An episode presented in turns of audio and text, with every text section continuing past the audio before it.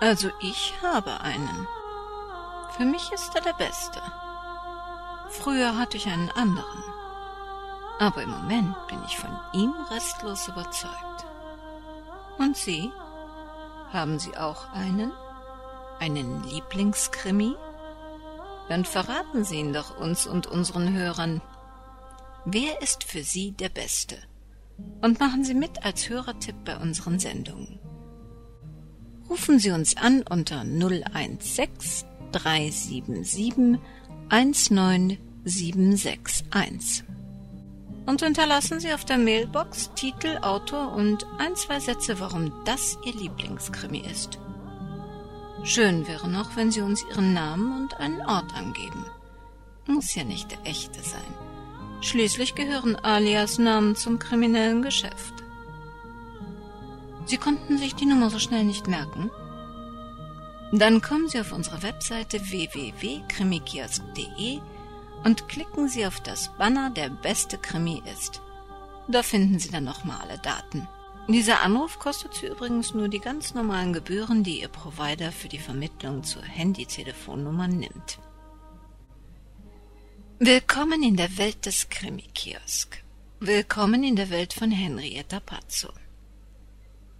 Camouflage, ein Kriminalroman in 15 Episoden von Henrietta Pazzo. Eine Produktion des Krimikiosk Verlages Petra Weber in Köln. Musik Ema, Emanuel Cotton, Belgien.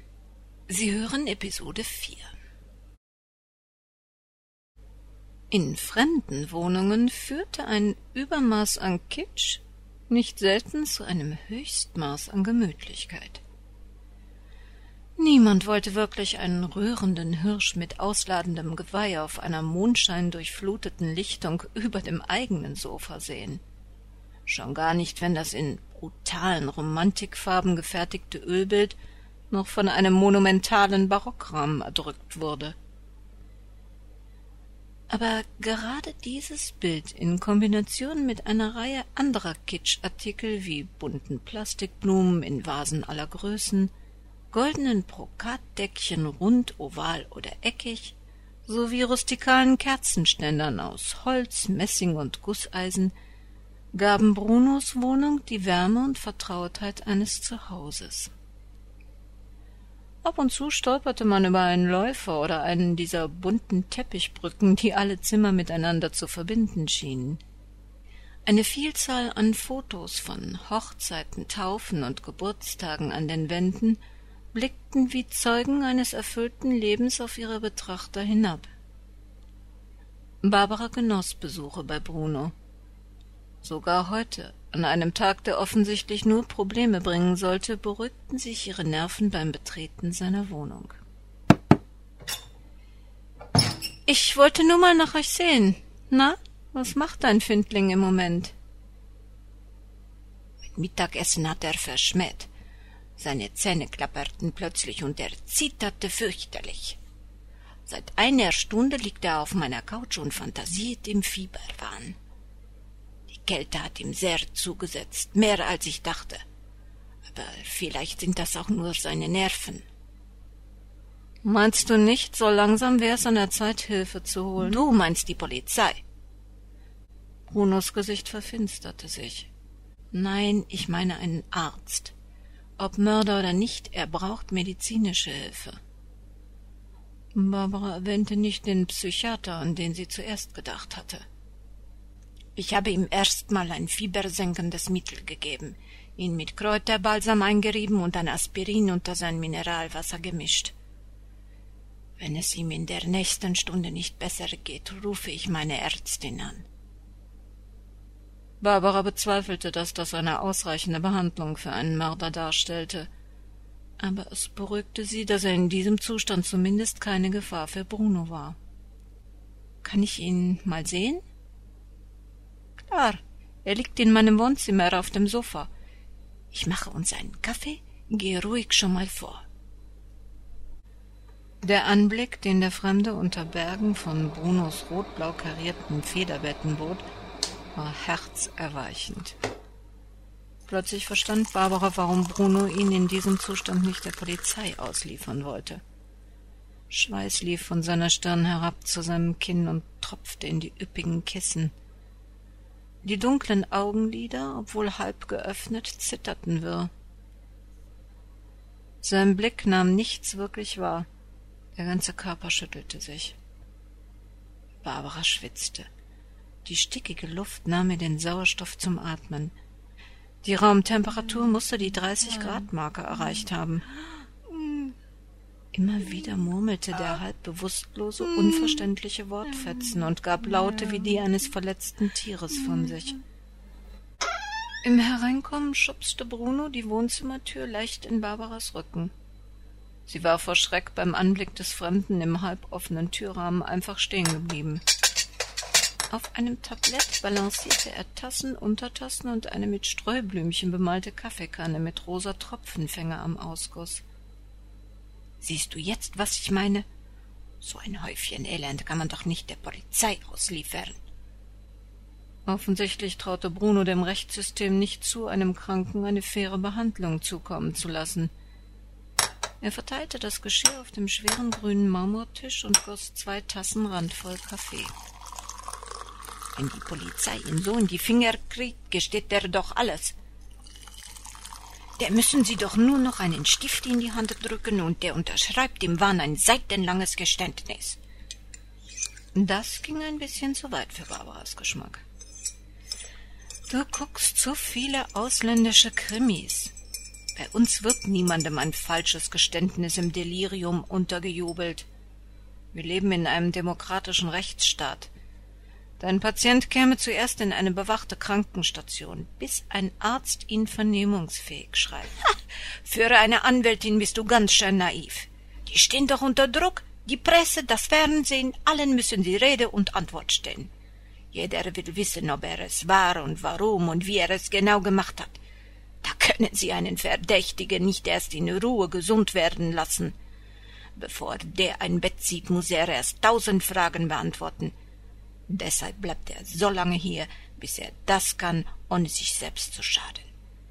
Barbara musste zugeben, dass das nicht ganz abwegig war. Der Mann auf dem Sofa stöhnte wieder. Kannst du verstehen, was er da immer vor sich hinfaselt? wechselte Barbara das Thema. Ah, ich sitze schon den ganzen Vormittag vor ihm auf der Couch, um das herauszubekommen. Er meint, er erträgt dieses Knacken nicht mehr. Dieses Knacken soll aufhören. Keine Ahnung, was er damit meint. Die Wanduhr habe ich schon angehalten, aber er, hört es immer noch. Vielleicht ist es das Knacken der Heizung, aber die kann ich in seinem Zustand wohl kaum herunterdrehen. Lange würde Barbara diese stickige Hitze nicht mehr aushalten. Hat er vor seinem Fieberanfall etwas gesagt? Nur seinen Namen. Michael Krüger. Und er wollte, dass ich in seinem Büro anrufe und denen Bescheid gebe, dass er heute nicht kommen könnte. Das habe ich natürlich nicht gemacht. Wenn die Polizei ihn wirklich sucht, werden die in seinem Büro längst wissen, was los ist. Und wo arbeitet er? Barbara sah eine Chance, aus dem überhitzten Zimmer zu entfliehen. Im Einwohnermeldeamt, bei der Stadtverwaltung. Da überarbeitet sich sowieso keiner. Seinen Job können die ruhig für ein paar Tage mitmachen. Ich sehe mir seine Kollegen mal diskret an. Es interessiert mich, ob Sie auch so fest von seiner Unschuld überzeugt sind wie du. Froh, endlich einen triftigen Grund zu haben, das überhitzte Zimmer zu verlassen, entwischte sie aus dem Wohnzimmer in den Flur. Bruno half ihr in den Mantel. Hast du Jan davon erzählt? Nein, ich habe es doch versprochen. Außerdem sehen wir uns erst heute Abend. Ich rufe dich an, falls ich etwas Neues erfahre, und du gibst bitte Bescheid, wenn es deinem Patienten besser geht. Vor der Tür wehte ein eisiger Wind Schneeflocken in Barbaras gerötetes Gesicht. Ein unangenehmes Gefühl, das ihr die herrschende Winterkälte wieder schmerzlich bewusst machte. Im gleichen Moment erschreckte es sie, wie wenig ihr Gewissen als Anwältin schlug. Einem Mörder auf der Flucht zu helfen, konnte einer Anwältin locker den Job kosten. Hatte sie womöglich tief in ihrem verborgenen Inneren Verständnis für einen Menschen, der den kaltblütigen Frevel beging, seiner eigenen Mutter Gewalt anzutun? Sie selbst hegte in der Vergangenheit schon mehrfach den Wunsch, ihrer Mutter an die Gurgel zu gehen, aber reichte das aus, um einen Menschen, der einem so nahe stand, brutal zu erschlagen? Oder erweckte der erbarmungswürdige Zustand des Flüchtigen ihre Mutterinstinkte? Gab es in ihrem Innern etwas, das sie veranlasste, einen vermeintlich Hilflosen zu schützen, sogar gegen ihre eigenen Interessen? Wie auch immer, sie war fest entschlossen, Bruno unserem Schützling zu helfen.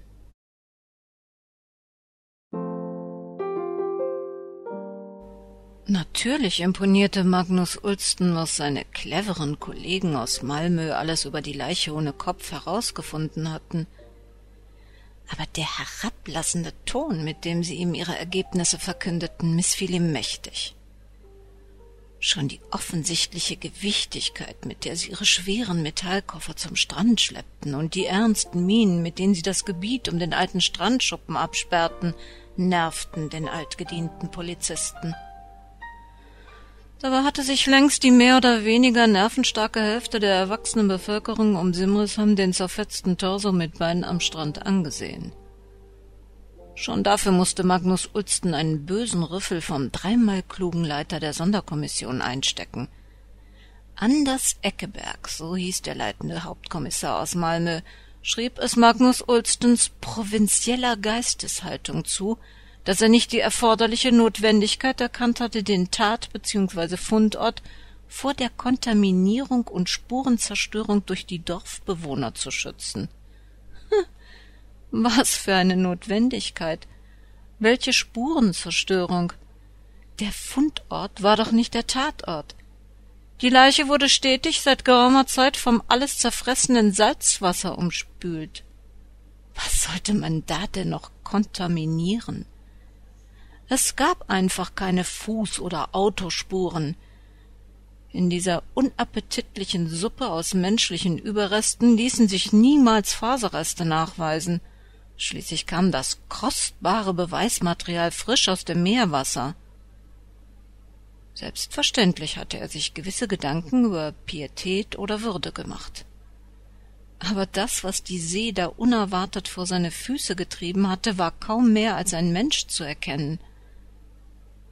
Und in Simrishamn passierte nur einmal in hundert Jahren etwas so Aufregendes, das alle Bewohner neugierig an den Strand trieb.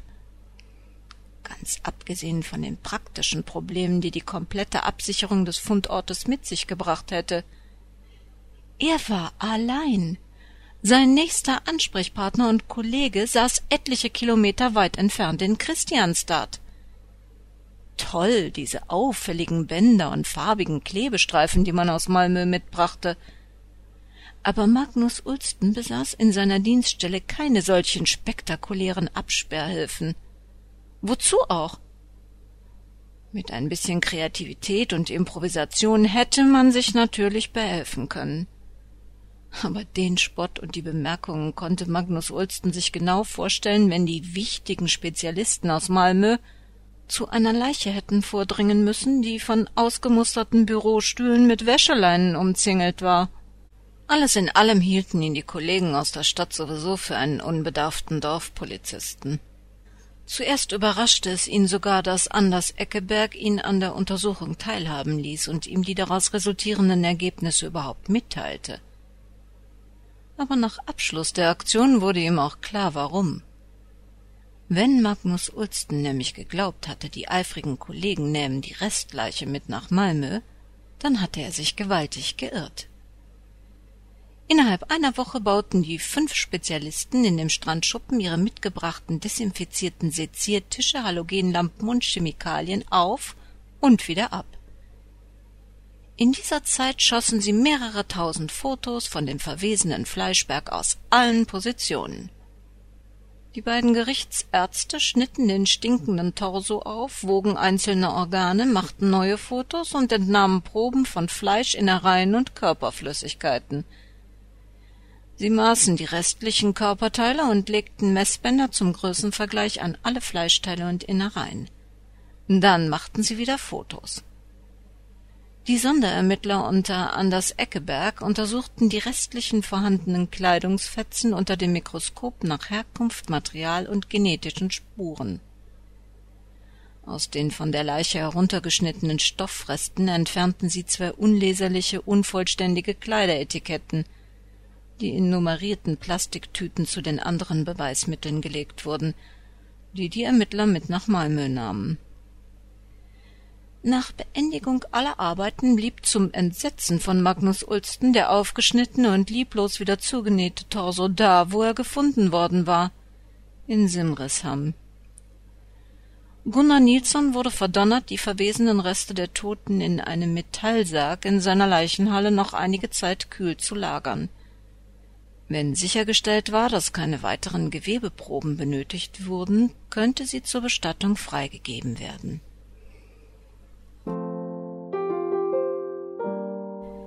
Bereits eine Woche nachdem Anders Eckeberg und seine hochkarätige Truppe Simrisham endlich wieder verlassen hatten, erhielt Magnus Ulsten einen ausführlichen Abschlussbericht. Bei der Toten handelt es sich nach Schätzung der Gerichtsmediziner um eine weiße Frau mitteleuropäischer Herkunft im Alter zwischen 40 und 50 Jahren, ohne eigene geborene Kinder. Sie war bis zu ihrem Tod gesund, von normalem Körperbau und zierlichem Gewicht. Haarfarbe naturblond.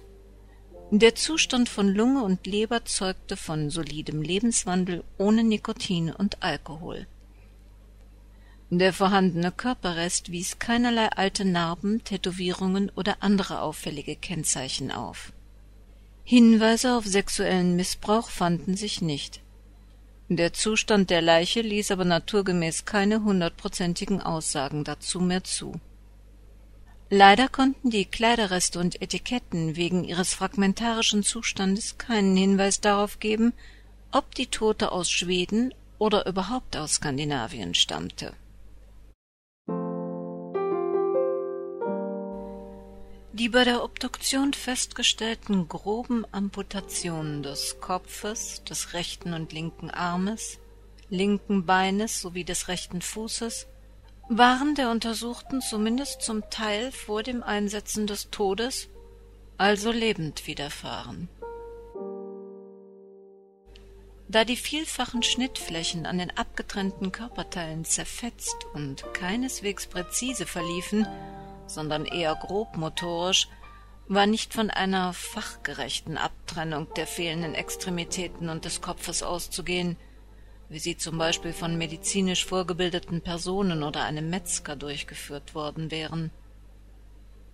Der Gesamtzustand der durch das Salzwasser stark beeinträchtigten Leiche, die schwere Knochenbrüche und großflächige Fleischwunden aufwies, ließ vermuten, dass die Frau noch bevor sie ertrinken konnte, von einer oder mehrerer großer Schiffsschrauben gnadenlos zerfetzt worden war. Der Todeszeitpunkt circa sieben Tage vor Auffinden der Leiche. Ort des Todes unbekannt. Fundort und Sterbeort waren nicht identisch. Dafür sprach auch die geringe Wassermenge in ihren Lungen. Magnus Ulsten schüttelte es. Was für ein scheußlicher Tod. Todesursache Enthaupten durch massive maschinelle Gewalteinwirkung, schloss der Bericht der Gerichtsmediziner. Über den Verbleib der fehlenden Körperteile stellten die Ermittler nur Mutmaßungen an. Entweder würden die Einzelteile noch verstreut an verschiedene skandinavische Strände angespült, oder sie waren bereits der zerstörerischen Wucht einer Schiffsschraube zum Opfer gefallen und würden nie mehr vom Meer preisgegeben werden.